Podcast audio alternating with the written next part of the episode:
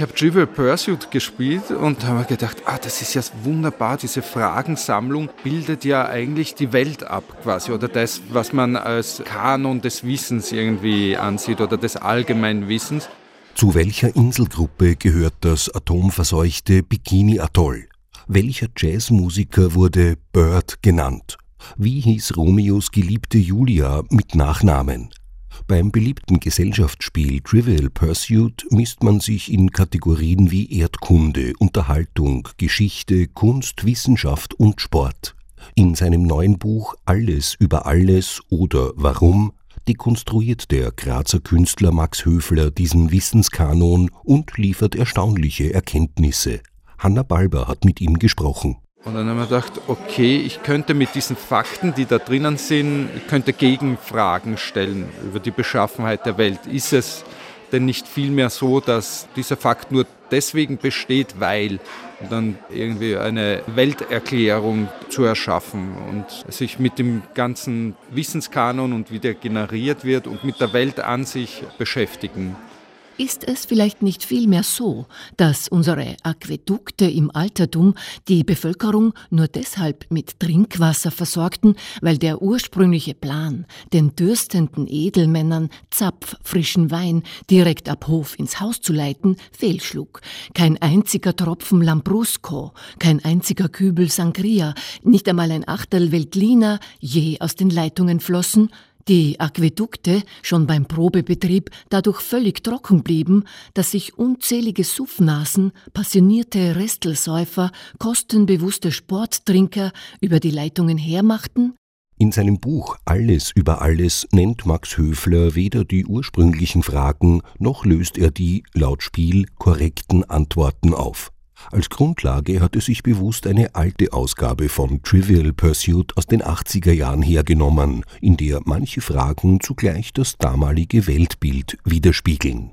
Da gab es den Kommunismus noch und da gab es dieses Blockdenken und das schaut auf den ersten Blick irgendwie so retro aus, aber ist es natürlich nicht dadurch, dass man irgendwie das Allgemeinwissen, das es zu diesem speziellen historischen Zeitpunkt gegeben hat, da verwendet quasi, das gibt dann sehr viel komische Möglichkeiten über das Jetzt zu schreiben. Ist es vielleicht nicht vielmehr so, dass unser eiserner Vorhang in unseren Theatern nur deshalb unseren Bühnenraum von unserem Zuschauerraum trennt, weil unter unseren Schauspielern die entsetzliche Angst vor irgendwelchen Spionen umgeht, all unsere Darsteller also unglaubliches Muffensausen davor haben, dass sich irgendein allzu neugieriger Zuschauermensch heimlich auf die Bühne schleicht, verstohlen hinter irgendwelchen Requisiten hervorluge, völlig unbemerkt als Kaktus verkleidet vertrauliche Gespräche belauscht. Also irgendjemand von den billigen Rängen dann letztlich all diese pikanten Insider-Informationen an die Presse weitergebe. Ohne Absegnung von oberster Stelle dann plötzlich publik würde, dass dies alles hier oben auf der Bühne gar nicht echt, alles nur gespielt, mit irgendwelchen Taschenspielertricks und gekonnten Schummeleien einfach nur vorgedeutscht ist. Bei Max Höfler sind Springböcke dafür verantwortlich, dass sich die Erde rund um den Äquator schneller dreht. Dass es in der Antarktis keine Atomwaffen gibt, liege an den charakterschwachen Killerpinguinen. Und Satellitenfernsehen im Hotelzimmer habe Friedrich Nietzsche in die geistige Umnachtung getrieben. Das ist so absurd, dass es natürlich auf der Hand liegt, dass das ähm, natürlich nicht der Fall sein kann. Mit seinen Texten nimmt der Künstler Max Höfler auch Verschwörungstheoretiker aufs Korn, die in teilweise ähnlich absurde Erklärungen abdriften. Falschnachrichten, Desinformation und sogenannte alternative Fakten gelten als wachsende Bedrohung für Demokratie und gesellschaftlichen Zusammenhalt. Das ist ja natürlich nicht alternativ, das ist Fantasie. Das sind eigentlich Dichter. Eigentlich treten wir nicht in ein postfaktisches, sondern eigentlich in ein dichterisches, fantasierendes Zeitalter ein. Mit allen Problemen, die natürlich damit zusammenhängen. Max Höfler promovierte mit einer Dissertation über eine post-Wittgensteinsche Ästhetik. Er war Literaturbeauftragter des Forums Stadtpark Graz und arbeitet an der Schnittstelle von Literatur, Performance und Musik. Ihn interessieren die Strukturen, die unsere Gesellschaft durchdringen. Als großer Freund von Wissensquizformaten betrachtet Max Höfler das allgemeine Faktenwissen als essentiell für unsere Gesellschaft.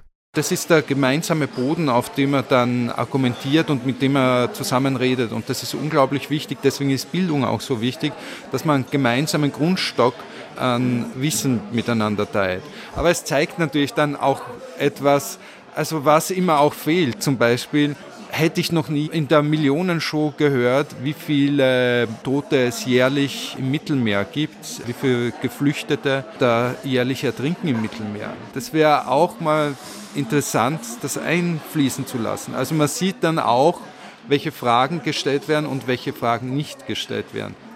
Ist es vielleicht nicht vielmehr so, dass sich nur deshalb 11 Prozent der Masse eines Eisberges als Spitze aus unseren Gewässern erheben, damit alles wie gewohnt weitergehen, jeder von uns mit wirklich bestem Wissen und Gewissen behaupten kann, dass das Ganze ja ganz normal sei, das bisschen Wettrüsten, das bisschen Wahl- und Waldsterben, das bisschen Ozonloch samt Klima, Klimbim sowieso völlig otto normale Vorgänge wären, sodass also dieses ganze Getue letztlich gänzlich vergeudete Hysterie wäre?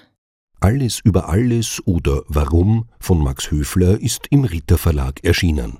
Also ich habe schon einen Wunsch, dass das emanzipatorische Projekt der Aufklärung weitergeht. Erfolgreich weitergeht. Aber ich weiß nicht, ob man das nur mit einem Buch schaffen kann. Ich glaube, das braucht nicht nur einen Menschen, braucht ganz viele Leute und ich hoffe, dass das irgendein Beitrag dazu sein kann.